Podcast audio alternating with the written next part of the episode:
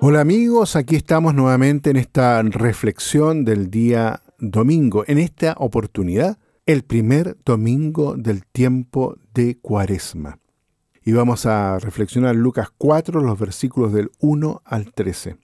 El miércoles recién pasado, con el rito penitencial de la ceniza, comenzamos el tiempo de la Cuaresma, tiempo de renovación espiritual que prepara para la celebración anual de la Pascua.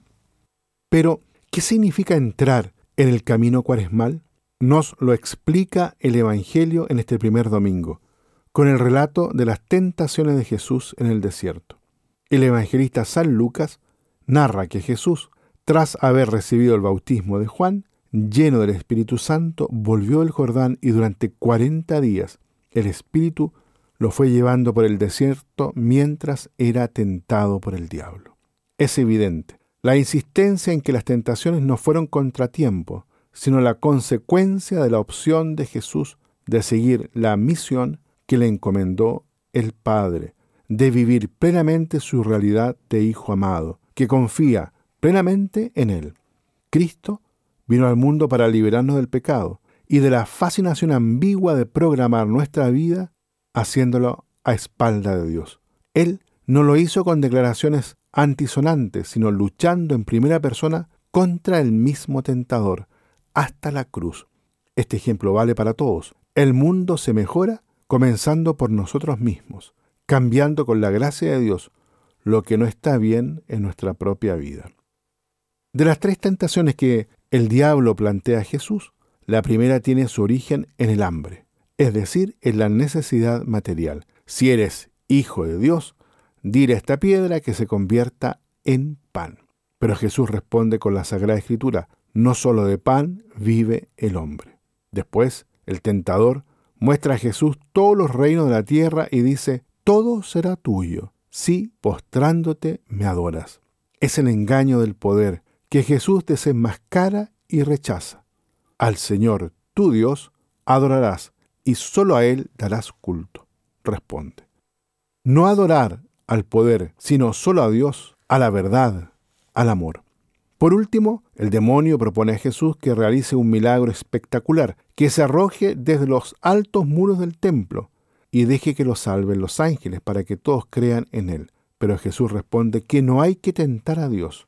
No podemos hacer experimentos con la respuesta y la manifestación de Dios. Debemos creer en Él. No debemos hacer de Dios materia de nuestro experimento.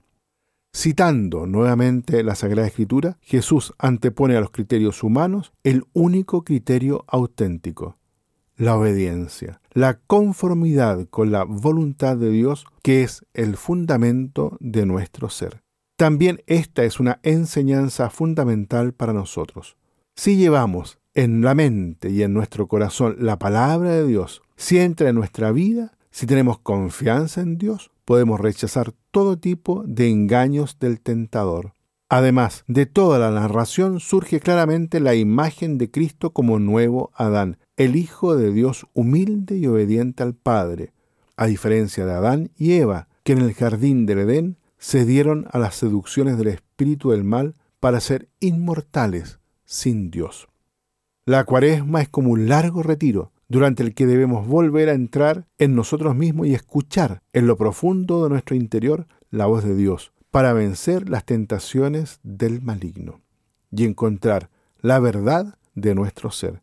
Podríamos decir que es un tiempo de combate espiritual que hay que liberar juntamente con Jesús, sin orgullo ni presunción, sino más bien utilizando las armas de la fe, es decir, la oración, la escucha de la palabra de Dios y la penitencia.